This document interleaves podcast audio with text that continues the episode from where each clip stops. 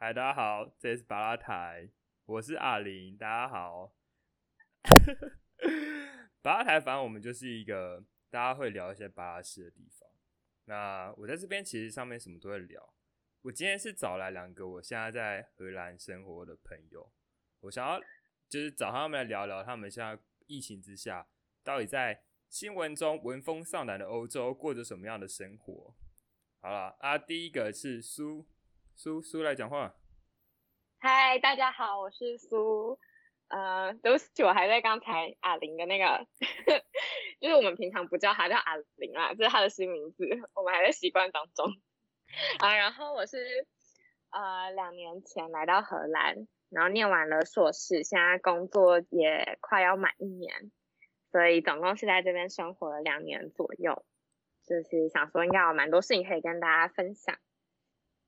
好，第二位是庄。嗨，大家好，我是庄。那我是去年九月来荷兰念硕士。那在这次来之前，我有在荷兰呃另外一个城市交换过半年，所以陆陆续续加起来大概是一年多的时间。对，然后现在就是快要毕业，然后正准备找工作。好，这两位就是，其实他们现在他们在荷兰读的是同一间学校，可是就是有苏是比较早去。什么时候？对我找了一年，二零一八年对不对？二零一八年，对，二零一八年九月。庄是二零一九吧？二零一九的时候出去。对，去年的九月。所以庄现在就是快毕业要找工作，然后苏是已经找到工作了啊。对。最近还拿到个大合约，是不是？哈哈，最近拿到永久合约，谢谢大家，谢谢大家。你要不要？你要不要先顺便讲一讲这是什么永久合约？对，是永久。嗯，对，就是荷兰这边政府是说，呃，通常工作约第一年就是签一年，然后通常第二年也是签一年，所以总共你会有两年的一年合约。然后在第三年公司要签的时候，荷兰政府是规定公司一定要签永久合约。那，嗯，所以通常就是你两年过后，你要么就是被 fire，就是你就没有合约了，或是你公司就一定要签你永久这样子。然后我们。就我比较幸运，就刚好今年是工作满一年嘛，然后准备要签第二年合约的时候，公司就直接签了永久合约这样。哎，你愿你们愿意透露你们读什么，然后做什么职业吗？啊，我是读会计啊，我大学跟研究所都是念会计相关，然后我现在就是在荷兰的四大事务所。某一间。然后 某一间。对，嗯嗯，我大学的时候是念气管嘛，然后现在是念供应链管理，这其实也是算蛮相关的吧。然后我现在的实习工作也是做供应链方面的。就供应链在荷兰应该算是蛮夯的一个就是产业，因为毕竟还是因为荷兰是欧洲欧陆的交汇嘛，所以又是在又是海港，所以呃鹿特丹。哦，我是不小心说出来，我们住在哪？对，但 是鹿特丹就是最大的一个一个就是商业港口这样子，就货港这样，所以供应链在这边的，就是蛮多人在这边念供应链，然后工作机会也相对就是蛮多这样。对，然后因为其实我发现欧洲这边，嗯，供应链自己会有单独一个部门，它就叫 supply chain department。可是我在台湾比较少在外商以外的企业看到，就是他们有专门的供应链部门。他们就很尝试在比如说采购啊，或者在行销下面，但是在欧洲其实基本上每一间公司 supply chain 部门都是单独被拉出来的。我们对，这还蛮明显。嗯，那你觉得他这样特别把它拉出来，就是又有什么好处吗？很好奇。地位比较高啊。是有一种你不是附属在就是其他部门下面的一个小工作这样，你是单独你 supply chain 就是一个。呃，工作的一个很大的一个层面。可是照你们这样讲，会不会走？其实，纵使在欧洲国家，会不会其实走荷兰会有这样子的一个状况？因为其他国家其实不像荷兰，可能有那么好的航运条件跟转口位置。那其他国家会不会其实就没有这种产业形态？呃，我是因为其实基本上，虽然还是要看产业的性质，但是其实对以大部分公司来说，就是供应链这块都是必要的嘛，就是你一定要跟。原料商叫货啊，然后你之后会把你产品放，就是给下游的，呃，retailer 之类的，所以这整条都是供应链会负责区块。那我不知道是不是每一个欧洲的公司都也是把 supply chain 独立出来成一个部门，但是我看过像英国还有德国的一些公司的职缺也差不多都是这样。对，所以我觉得这应该会欧洲整个的商业形态都蛮接近，对整个商业环境挺像。哦，那原因会不会是因为他们那边的商业模式比较，我不知道是可能各国分工模式成熟之后，他们会有比较稳定的供应链可以去可以去设定，可以去立这些制度。那会不会在亚洲其实商业环境还蛮新兴的，所以很多东西都还没有这么固定，会是这种原因吗？搞搞不好蛮有可能的，其实。对啊，因为因为欧洲的这些东西就是都已经是几十年，可能百年，就是一直都是这样。可能荷兰从那个什么叫 VOC 那个那个 大航海时代就开始有出口货运什么的，所以他们整个制度都建立的还算蛮完善。哦，你说 VOC 是荷兰东印度公司，VOC 荷兰东印度公司嘛？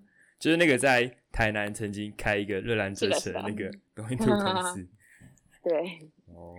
对，然后我觉得。对，另外原因可能是因为总部吧，就是可能，呃，像我们公司，它虽然在比如说每个国家都有分公司，但它总部在荷兰，所以我们除了就是我们除了各个分公司会有一个 regional supply chain，就是管各地区的 supply chain，我们公司又会另外有一个 global supply chain，就是我们要统筹统筹呃全球的供应链。所以比如说如果越多总部在这个国家，它其实 supply chain 的机会就会越多，因为你就要去整合啊，然后统筹你。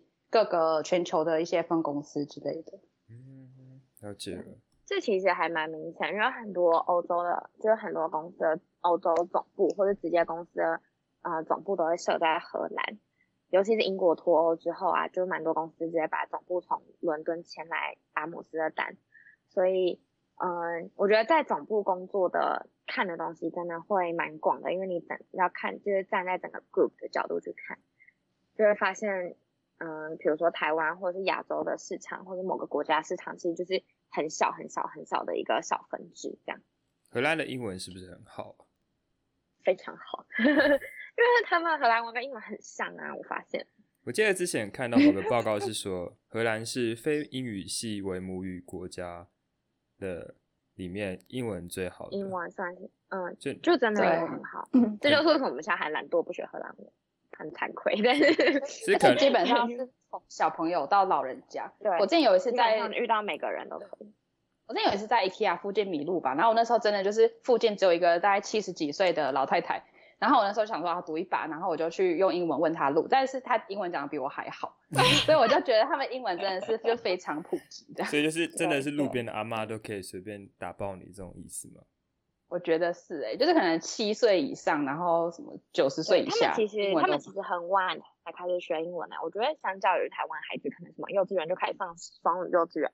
就我问过我荷兰朋友，他们其实到了国小三二三年级吧，才开始真的就是学校英文课。然后但他们学的很快，因为他们的比如说 HBO 会没有呃英文发音，然后没有没有字幕，还是只有英文字幕之类的。其实他们的电视啊什么很多都是可以就直接切英文字幕，或是没有就根本没有字幕，就是英文发音这样。所以他们英文学的，我觉得就算是学的很快。可是这跟你刚刚说的也有关系吧？就是荷兰文它可能在流变上跟英文有点类似，所以有点比如说它可能是英文加在一起，可能是平，它可能是都是拼音文字，所以荷兰人在看到英文字的时候，他就可以自然从自己的母语去演绎出英文字。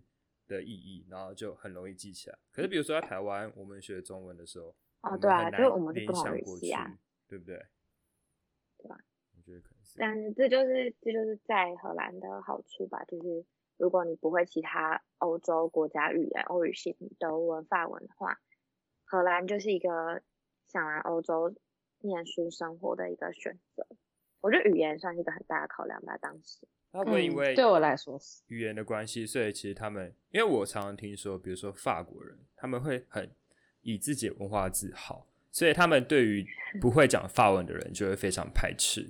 可是荷兰人会不会就没有这个问题？就可能你不会讲荷兰文，他还是有办法用比较开放的心态跟你相处。我是觉得荷兰人对讲英文人其实非常包容，就是我目前真的还是完全没有遇到任何就是歧视的状况。但是你如果说就是你想要学荷兰文，他们还是会很开心。但是他们不会因为你讲英文，就是比如说差别对待你，或者是对你态度不好之类的。我自己是完全没有遇过。对我也没有真的遇过，但嗯、呃我有听过我荷兰朋友讲过，就是有两种人，一种就是嗯、呃他们有自觉，因为你知道荷兰人口比台湾人口好少嘛，所以其实世界上讲荷兰文的人真的超级无敌少，所以他们会觉得说，嗯、就我曾经有荷兰朋友跟我说，哦，如果你没有要就是一辈子在荷兰，你也不一定要学荷兰文啊，因为讲的人就是很少嘛，就你就倒不如就是学个其他语言之类的，就是有荷兰这样跟我讲。可是我觉得蛮大一部分的人还是会觉得，如果你要长期留在荷兰生活的话，就你还是要付出一点努力去学习他们的语言。我觉得也嗯 make sense，就是合理啦啦。。这样嗯，就是你要融入当地的生活，语言就是文化最重要的表现嘛。对，但是不至于就是会因为你不会讲荷兰文，然后就被歧视什么。就我自己还没有遇过，嗯就，他们都还蛮，我觉得荷兰人是非常友善的。对。哦，就是欧洲的南部人嘛。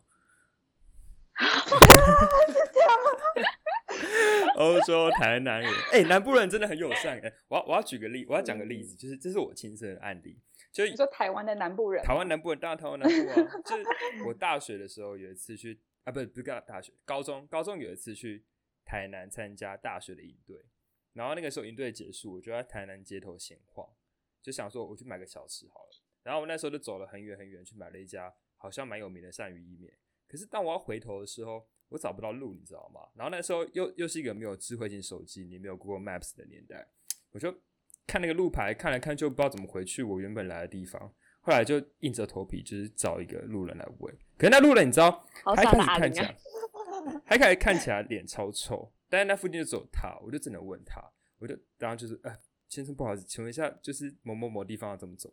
你知道他突然开始就是用一个很灿烂，就是像南部阳光一样温暖的笑容开始跟我讲话，然后很详细的指出我应该要在哪个地方看到什么特征后左转，慢慢走，然后走哪边走几公尺可以进到就是回到我原本来的地方。南部人就是这么的温暖，这么的可爱，你知道吗？所以欧洲荷兰人是不是就是欧洲的南部人？不是，所以没有那么没有这么热情吗？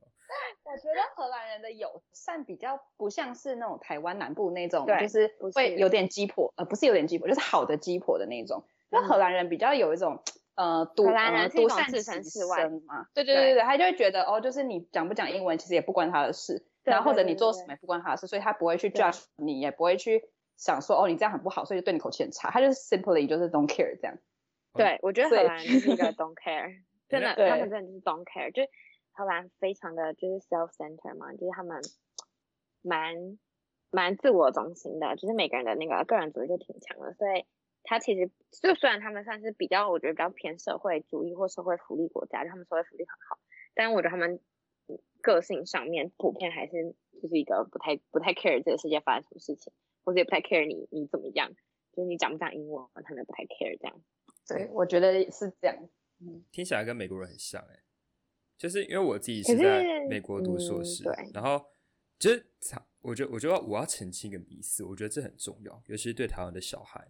就我们台湾常有一些家长，我不知道长辈从哪里听来的，他们常都在说西方的教育尊重每个人的发展，可是我我觉得这是一个表现，它其实本质是什么？本质其实是西方人不在乎别人做什么，他只关心自己。对啊，就是每个人都要为自己的决定负责，他不会觉得你做了什么事情，他应该要 judge 你，然后你应该是要为你自己做的事负责，所以他比较像是我不在乎你在干嘛，而不是说我只尊重你的发展。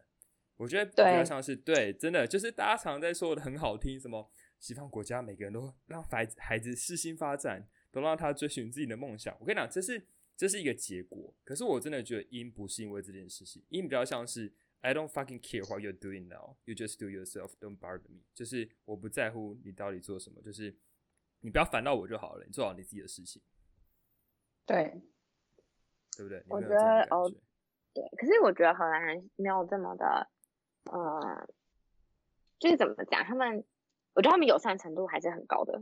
嗯，是吧？对，啊，我觉得在美国，我觉得啦就他善们，他们虽然不，就是打从心里可能没有真的说很 care，但他们表现出来的感觉，我觉得还是相较于其他国家，比如说法国、德国，还是蛮蛮温暖的嘛，就是相相较之下的话，嗯，对，就是你至少你在路上跌倒会有人来扶你那一种，就还是还是 OK。你在法国？但比如说很多事情，嗯，就比如说好在工作上的话，在台湾就是你可能你遇到好一点同事或主管，他们会一直来嘘寒问暖，就说哦你有什么需要帮忙啊或什么，但这边就真的不会管你，所以你需要帮忙的时候，你就要真的自己问。但你自己问，其实大家都很愿意帮你，但是没有人会闲到去一直问你说，就是哦，那你这边还好吗？你需要帮忙吗？什么的，所以他们还是比较 care 自己，呃，自己的工作，然后叫你，你只要不要逮到他们就好。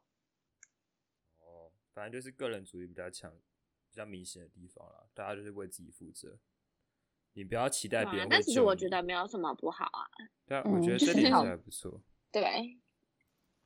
就是我觉得就是各有好坏，但我个人蛮喜欢这里的职场的，就是这种风气，就是这里工作就蛮开心。而且这种氛围，目前啦，目前我自己会觉得，我我自己会觉得，就是大家比较能够做自己啦，就比较比较不会有那种太多的社会性批判。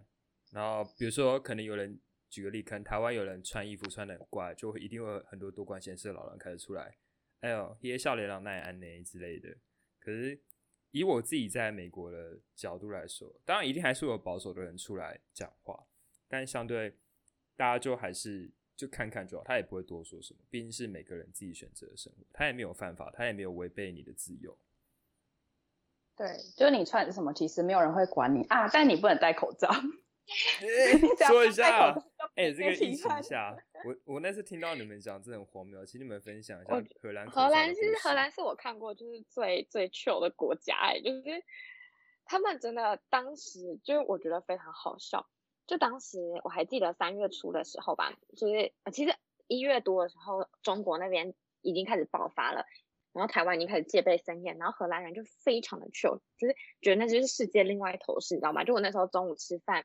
呃，跟我同事聊天，然后我记得我 manager 还跟我说，啊，就是就是，他们就把它当成一个就是你知道茶余饭后新闻这样聊聊就过去，然后一直到意大利很严重的时候，荷兰当时还没有个案，意大利很严重的时候，荷兰人完全没有做做任何的准备，其实完全感觉那还是在另外一个世界的事情，但你知道意大利人就在下面而已，就过了一个礼拜之后，就是先从南部开始爆发几个案例嘛。就刚开始工作那个地方，整个就开始 work from home，然后隔了一个礼拜之后，全国就是 work from home，但是大家还是就是蛮蛮 chill 嘛，就荷兰是完全没有就是整个 lockdown，就像是比如说伦敦或是巴黎是整个就是你不能外出，就是比如说巴黎你还要填外出单才能出门嘛，荷兰就是没有，就你还是可以去超市啊什么的，就只是说超嗯餐厅关起来了这样，就是一直都他们叫做智慧 lockdown 啦。我记得那时候荷兰总理不是在记者会，还在那边，就是荷兰总理在记者会那边说，大家不要握手，大家记得用就是手肘碰彼此的手肘，对对，就是这样。讲完就开始握手，对，然后一讲完就跟旁边的那个大臣握手，整个笑。哎，那对，他们现在开始戴口罩了？没有，就是他们现在，我们现在规定啊，大众运输啊，火车啊、地铁那些一定要戴口罩。然后其他地方就是都没有管，可是像我前一个礼前两个礼拜去德国嘛，德国是规定就是你进到室内一定要戴口罩，包含超市、餐厅所有都一定要。然后呃，比利时的话，至少他们的餐厅的员工啊，或者是就是饭店员工都会戴口罩，但荷兰真的是完全没有，荷兰的餐厅就是跟跟就是病毒之前一模一样。对，一点改变都没有。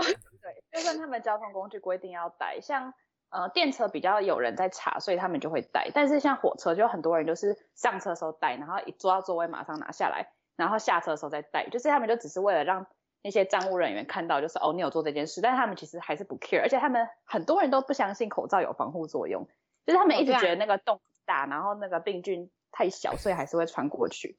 我现在我主管还是在这样跟我说。就是他一直觉得那个没有用，而且会影响呼吸，你因为会一直吸自己的废气，然后会对你的什么肺不好之类的，我就觉得很很荒谬。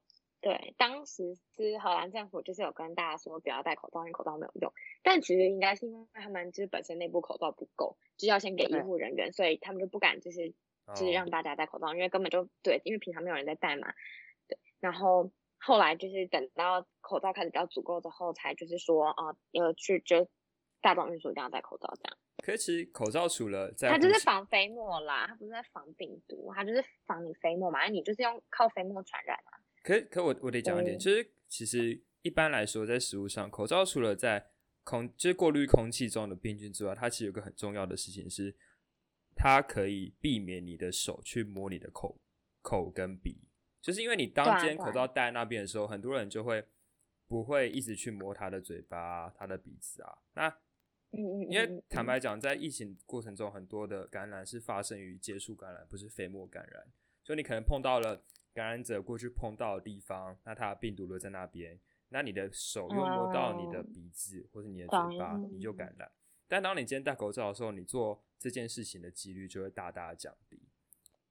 对，其实口罩里有一个用处是这样子，所以像美国啊，呃，比如说我的室友好了，我室友是个美国人，他还留在美国，我现在人在台湾。那我的室友他其实就有去订一些布的口罩回来，因为美国政府就是说，我们今天医疗口罩可能不太够，但是我们还是希望大家戴口罩。那如果你没有医疗口罩的话，你可以戴布口罩啊，反正就是你要拿一块东西盖住你的嘴巴跟鼻子，你不要让它暴露在空气之中，其他都好。不过我跟你讲，美国还是有超多人犯贱，因为美国大概是全世界个人主义最重的地方，一定会有一些人跑出来很，多很多就是抗议之类的，对，一定有有人跑出来杠说，你为什么要就是叫我戴口罩？这是我的自由，你怎么可以限制我的自由？美国就一定会有人出来改。最经典的案例就是那个啊、其实刚开始啊，就是大概四五月的时候，应该四月吧，就是在应该是 Michigan 吧，就有一个超市，有一个人要进去超市里面不能戴口罩，然后被那个警卫拦下来说，你没戴口罩，你不能进去。然后那个人就开始跟警卫吵架，后来吵不赢，之后她就回去找她老公来，然后她老公就把那个警卫枪杀。就是就是美国故事，你知道吗？美国就常常发生这种鬼故事。Oh！反正他们有枪，他们 什么事都可以做，对他们来说，他们就是一个个人主义非常明显的国家。所以，就是这，我觉得有时候在那个地方人也是不好管每个人的自我想法比较重一点，这有好有坏。不过在这种就是需要集体防疫的情况之下，我觉得不见得是一件好事。对，但我觉得荷兰做的挺好的，就目前人数就下降蛮明显，但好像只有不到一百人吧每天，之前高峰都是一两千、一千多，八九是有比较好，但是不是稳定的每天一百人啊？就稳定的增加。可能五六七十，最近有五六十几之类的。哦，哎、你们可不可以但说比美国好。美美美哎、美国前一阵子又回到四万、欸，就是他，我跟就是讲一下，他一开始其实最开最高峰在三月四月的时候是三万多，然后后来慢慢慢慢降下来，可能两万左右，结果上个礼拜又爆到四万，我觉得超级扯，我不知道他们在干嘛，世界第一强国什么都要冲第一吧？美国现在是有开放，就是大家普筛吗？就大家都可以去。有有些州有，像是加州就有。加州的话，之前就有开放他们那边的居民可以去，就是政府开放一些地点普筛，你就可以验自己到底有没有得病。可是我想，这会不会有点危险啊？就比如说，可能很多人没有得病去验，然后你就跟有得病的人排在一起。因为我自己没有去 现场，我不知道他们到底怎么实施。我室友去验，然后他说他是没有问题。对我在就是疫情还没有爆发前，我就跑回台湾了。我是明智的人，嗯，明智的选择。我是在网络上面骂爆海龟，大家都要嘴爆我。这是一个这是一个很那个很 sensitive 的的问题。可是我觉得作为一个学生，那也不是我们选择的啊、我也不是在疫情爆发之后才跑去美国的。对啊，对，哎、说说我是说到这个，说，你说，说到你那个是，你刚刚有讲说你会去荷兰，是因为你觉得那边的语言跟文化包容性都比较相同一点。那你们可不可以说说当时为什么你们要去嗯荷兰？因为其实我觉得荷兰去荷兰读书工作，在台湾其实还不算是一个选项，也没有到冷 门，有人在近几做，年变很热门。可是它一直都不是最主流的，因为最主流可能是美国、英国甚至日本。呃，有些欧洲可能会去德国，但其实荷兰相对好像人数就没这么多。那为什么你们当时会去荷兰？嗯，其实我当时选的原因很简单，我小时候其实想去的是美国，就是有那种叫美国梦。但是，嗯、长大之后去了一两次美国，就是在那里生活一段时间，就觉得，嗯，我其实没有很喜欢在美国的生活，也不是说没有很喜欢，但是我觉得那不是我想要的。然后我就开始觉得，好，那嗯，我大学毕业之后，我想去欧洲念书，所以我就开始在看国家，然后发现其实我不会其他欧盟语言嘛，就是我真的就只会英文，所以看来看去，第一个就是荷兰讲英文，然后上课也是英文，职场上大部分来说就是英文的选择还是比较多一些。然后第二个是荷兰的学费便宜一些，就是相较于美国或者英国，荷兰学费真的是便宜非常非常的多。然后第三个是你如果留在荷兰工作的话，你的学费是可以嗯退回来的，但它是一年一年慢慢退，我还不知道可以完全退到多少，但是大部分嗯我听到的是大家可以退超过一半的学费，所以。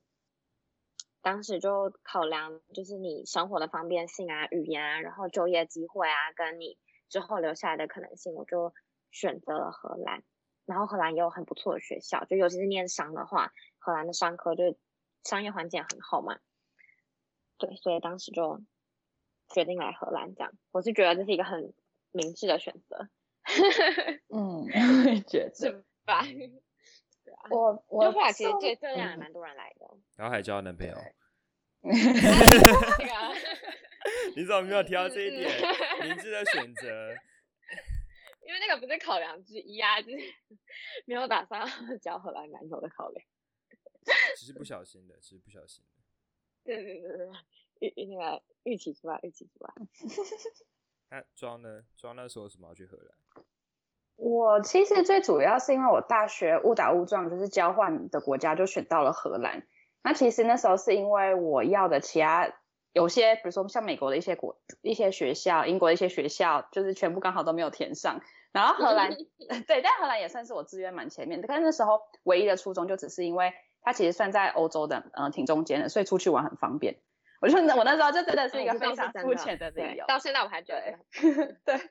但那时候，然后那时候来荷兰，其实就觉得，就你会很喜欢荷兰的生活环境，因为就是一切都是一个非常平和，然后你可以好好规划自己的生活，然后就是大家也都蛮友善的，然后超市那些就是所有的都挺方，生活机能都挺方便，然后天气又 organized 的国家。对，我是来这边我才发现，其实气候真的超级影响。就比如说台湾，你夏天你就会会完全真的完全不想出门。但这边就是夏天就很舒服，你就会很想要出去走走啊，然后你的心境就会很开阔。所以我觉得这样听起来叫在胡赖，可是就是真的，你就会很想要，就是真的去很认真的去生活。然后再来就是，嗯，像刚才所说的，其实那些都是考量，就是学费啊，然后欧洲硕士又只要念一年，呃，荷兰硕士只要念一年，对，所以其实算。就蛮有效的，投资报酬率很呃，投资报酬率很高，然后未来就业机会也相对，因为英国之前没有开放 search year 嘛，就是荷兰现在是你如果硕士毕业，你可以在荷兰就是合法的多待一年找工作的时间，对，但像英国之前就没有开放，所以你就必须在你毕业前你就找好工作，确定有工作签才能留下来，但荷兰这方面就挺弹性的。对，然后荷兰公司大部分也就如果是呃国际公司，其实就蛮愿意帮。员工申请签证，就相较于英国或者美国，为了工作签的部分，可能会失去很多机会。但荷兰就是大部分大公司都是愿意帮你申请工作签。对，说到这个，我要来讲一个美国比较，就是因为像我自己去美国读书，是为了在当地工作。那美国他们的政策其实是相对荷兰比较严格一点。呃，一般来说，如果你读一般的科系，就是非理工科系的话。在美国的话，你如果毕业之后，他只他只有给你一年的类似呃学生的工作签证。那你这一年学生工作签证，你如果幸运找到工作，你可以去抽正式的工作签证。可是如果你一年内没有抽到，其实一年就只能抽一次，你就真的是没有办法留在当地工作了，所以就很有可能会回国，你就没有办法继续在当地就是完成你的目标。可是。呃，如果是理工科的话，你会比较好，就是你的学生的工作签证，你可以有三年。目前的政策是这样，川普说要废哦，我不知道会不会废。对你目前是三年，那如果还是总统的话，对，你这三年的话，就可能就相对比较高机会抽到。但那也是在你有找到工作的前提之下。如果你都没有找到工作，你毕业之后九十天，他就给你九十天。你如果都没有办法在这九十天内找到工作，你就是马上赶快离开。就拜拜，然后把压力很大。对，那听你们这样讲，荷兰是给一整年的时间而且我我记得是你不用在荷兰读书，甚至你在国外的大学读书，你也可以在当地申请这个工作签，对不对？呃，我不知道他现在有没有改，我当时查是世界前两百大的研究所，就是随随便一个排名都可以。呃，他好像有给几个几个网站的排名，然后世界前两百大的话的呃的 master 就可以留下来，就留在荷兰一年 search year 这样。就是一整年的时间，你可以慢慢找到对工作。对对对你就可以找一年的工作。对，你可以就很多人会是比如说用 search year 实习半年，然后用半年找工作这样，嗯，了解。不过你们讲了那么多蛮友善。在荷兰的好处啊，可不可以聊聊一下？你们觉得在荷兰有什么缺点？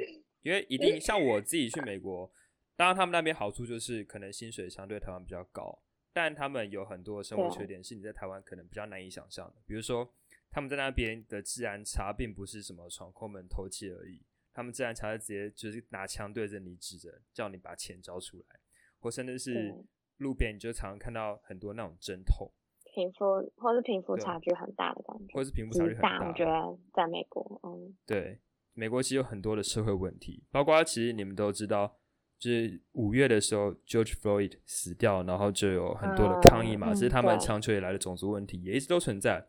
那我先不讨论这些社会议题的，就是对就是各个面向，只是就想要表达他们社会真的存在很多矛盾，那是台湾人难以想象的。对，那像在荷兰一定有，就是你们觉得是缺点的地方。生活起来不这么舒服的地方对，一定也有，可不可以分享？因为 因为我觉得，是我觉得不食物啊能，真的嘞就是食物。荷兰真是数一数二，就是食物有个难吃的地方，就荷兰是美食沙超不漠 care 啊。对，就是荷兰人对吃是真的不 care，就是他们的主食就是马铃薯跟 cheese 跟嗯，就是一些什么啊牛奶啊吗？面优格包啊，啊面包这样子。然后嗯、呃像是他们的中午休息时间，就是大概就是二十到三十分钟，然后呃，他们的中餐就是一个三明治，然后一杯牛奶，通常，然后可能五分钟就吃完了，或者十分钟就吃完这样。所以他们对吃是真的非常的不 care，所以在这里的话，就是没有什么，就是来自台湾这个美食小岛，就非常想念台湾的食物。对。对，因为我那时嗯，我那时候去，嗯，就开学前我们系有办一个迎新活动嘛，然后所以就是大家住在小木屋三天两夜这样，然后那时候早餐也是那种有点像饭店那种自助式取餐，它其实品相没有很多，就是可能两三种面包啊，然后各种果酱跟起司，然后还有一些优格跟牛奶，然后我们就想说，哦，早餐这样其实挺不错的，然后我们就时时吃，然后再来就是去活动。在吃午餐时间，我们回来发现完全一模一样的食物，他们只是把它重新补满。所以就是荷兰人，他们就是早上跟中午都吃一模一样。然后那时候荷兰人就是哦，就是很正常，然后他们就开始就是咬东西吃。然后我们这些其他国家，包括什么德国人、法国人，他们也是一脸傻眼的站在旁边，就会想说为什么会完全一模一样？真的是吃一样的东西，早餐跟午餐。对，哦然后像在公司，我们也是休息时间就是超级超级短，就可能半个小时吧。就大家真的就是拿一个三明治，然后边吃，然后边聊天，然后半个小时过，然后就继续工作。他们没有一个好好享受食物的时间。对，因为他们的食物就非常的简单。所以连晚餐都不会吗？呃，通常我问过他们晚餐，呃，一般比较 typical 的荷兰家庭就是比如说马铃薯，然后几根 sausage，就几根香肠，然后烫一下花椰菜之类的。只是他们晚餐会吃一些热食，但是就是非常简单热食或者什么，呃，煮个意大利面，就是大部分就是这样。可是我觉得这一点其实欧美人在这方面还蛮蛮相似的。像其实在美国，大家也都不太重视午餐，很多人就是可能带个很简单的三明治，或甚至是一个苹果，你知道吗？就可以把午餐吃过。哎、我在美国读书的时候，那个 Subway 中午的时候排超长，哎，就是每天中午一轮在排 Subway，可是我现在觉 Subway 得明明就应该挺好吃的，可是可是它就是一个很普通的潜艇堡啊，然后就一堆人排的要死。我觉得可是它的他们好像肉至少是烤过的，就是荷兰的三明治是夹那种冷冷的的鸡肉，没有美国切片的 Subway 烟没有熏鸡 Subway 肉。台美国跟台湾一样，就是 Subway 里面其实很多肉也都是就是冷冷的啊，就很难吃啊。我好像我我觉得很开心。我没有想到还有更美食沙漠的地方、欸，夸张哦。超美食沙级美食漠。沙漠。那对但是美国至少还买得到亚洲的食物吧？就你们亚洲超市啊。好处是这边亚洲餐厅很多，还有鼎泰对啊，你们选择珍珠奶茶店。荷兰就是没有一间 proper 的真奶店，真的没有，哎，真的没有欸。真的没有，真的没有。就是至少德国还有，法国有，英对国啊有，哎、说到这里，荷兰就是没有。我我觉得很神奇哎，就是 大家可以来荷兰开店吗？还是我们来加盟？可是可能荷兰人不想喝啊，开过去就倒掉。我们我们当他们的 忠实客户。那我跟苏为了我们是为了喝真奶，我们之前还就是开车去德国开，到杜塞岛，为了买真奶，然后顺便去玩那个城市。我们真的是主要目的是为了买真奶。对，真的真奶想念。系列。哎、我我要说，美国很有趣的现象，就是很多在台湾已经销声匿迹的手摇杯店，在美国都还存在。像什么哦，对啊，休我我讲泡休闲小站，什么歇脚亭，这个还有吧？对没有吗？没有。台湾你有看到休闲小站吗？我没有看过休息小站，可是我看过歇脚亭。我也看过写也很少吧。就是在台湾主流是什么五十兰，可是就是台湾效开不下去了，就会去开到国外啊。所以现在因为不好喝啊。就比如说对啊，不好喝。对，有一些 不好喝，我我不我不评论啦，可能就是他在台湾的确是没有人要喝，然后有 你这样讲比较好，你我觉得我觉得很神奇耶，就是很多在国外开的，就是很厉害的饮料店，在台湾好像都开的不怎么样。比如说什么都可，哎、c o c o 全球开超多家的，你在哎韩国也有，开超大你在美国也有，你知道吗？嗯然后在台湾就是欧洲也是啊。谁会开谁会喝 Coco，谁没事去喝 Coco，大家都买喝什么米克夏跟五十来之类的东西，还有茶汤会。所以我觉得这还蛮神奇的，可能外国人口味跟我们不太一样，或是这些企业就是早早知道台湾市场可以放弃，因为他们做不下去，赶快跑到国外去插旗。他们在对他们在台湾撑不下去。哎、还有什么你们觉得在荷兰就是明显的缺点？因为我觉得得不能让大家只知道一个地方的长优点，要让大家知道一个地方一定有不好的地方，就是冬天很忧郁，那不就台北吗？冬天对，就是比台北还要更更冷更湿，因为就然后太阳很晚才起来，对，我觉得就是你夏天会很喜欢欧洲，因为很晚太阳才下山，可是冬天你觉得觉得很就真的是很忧郁欸，而且不是就真的是生理上的因素，就是我之前跟我伦敦朋友讨论过，他真的是固定要去呃照照日光灯，就是那是一个疗程，然后有些国家好像荷兰还是哪里。有些国家是纳入健保，就是纳入保险的，就是那是一个医疗疗程，这样就是你需要照日光灯，补充维他命 D，就整个人都会很忧郁，你就想你每天起床的时候天还是暗的，然后你到公司天还是暗的，然后你工作了一整天四点都还没有下班，天就又暗了，就 是你整天天就是暗的，然后荷兰的冬天又很常下雨，所以你就会觉得非常的忧郁这样。对，虽然这也不是荷兰的错啦。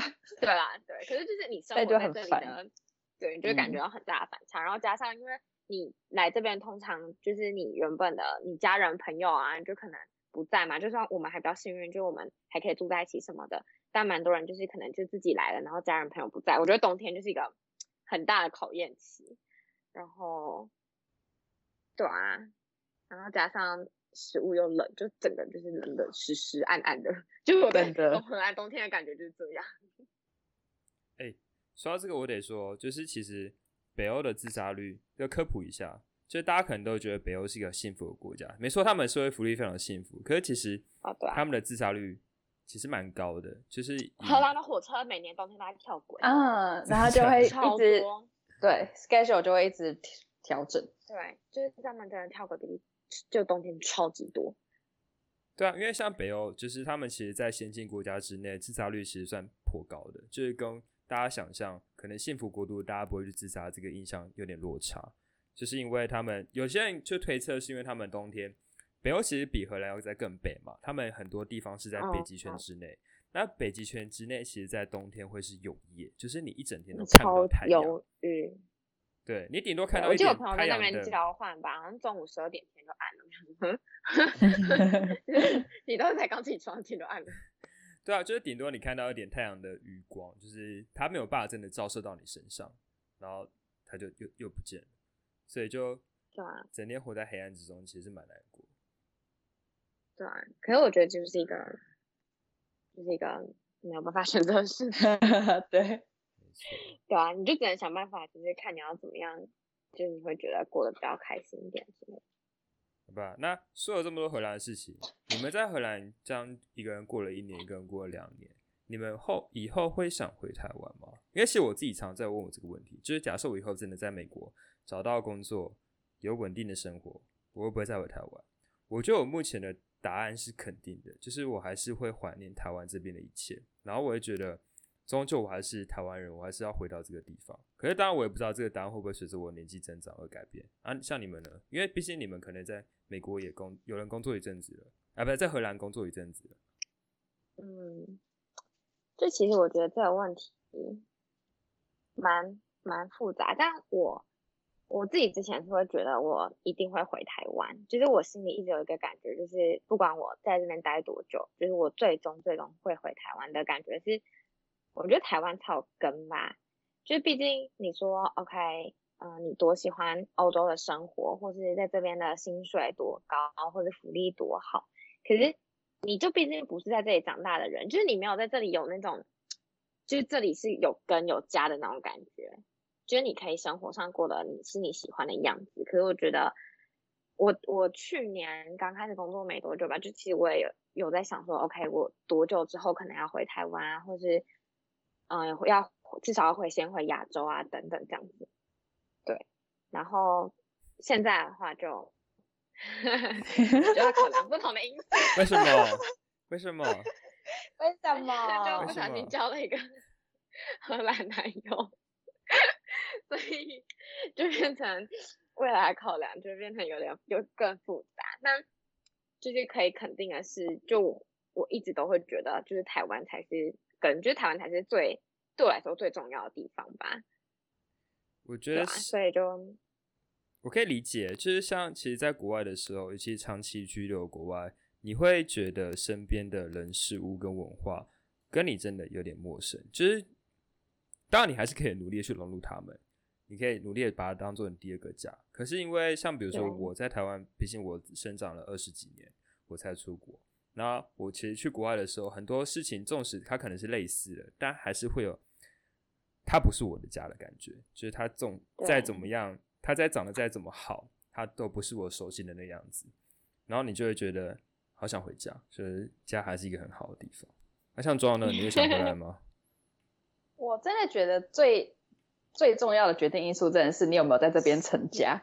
因为就算如果对，因为人家说，人家说食物，因为 其实我就在想象，就是我我现在的目标一定还是就是在这边工作个几年，然后再说。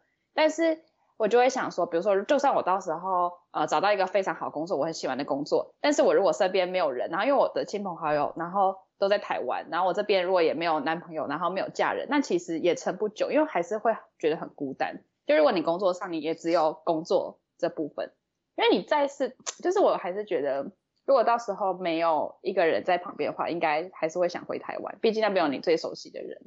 对，我觉得是我的支持圈的感觉吧，就是你的家人朋友如果都。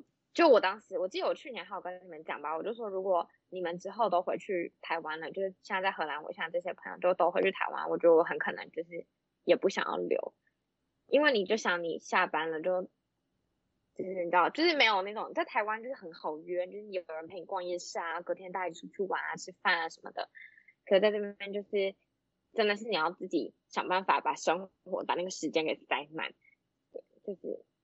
我觉得算是蛮难的吧，就是如果可以选择，我觉得可能我猜啊，大部分很多在国外工作，像我现在在荷兰认识一些台湾人嘛，就工作可能至少两三年、三四年，其实大部分的人都蛮想要回去台湾，就是之后未来。直到他们交了一个荷兰的男朋友或女朋友。对，但交男朋友就不一样了。Well, well，我真的觉得这就是这就是决定因素啊。我目前，因为你目前你看到那些在台在荷兰的台湾人，那些待真的，比如说超过十年或十年左右，那种一定都是已经嫁到这里了，对，或者她老公也跟她一起在这边工作生活。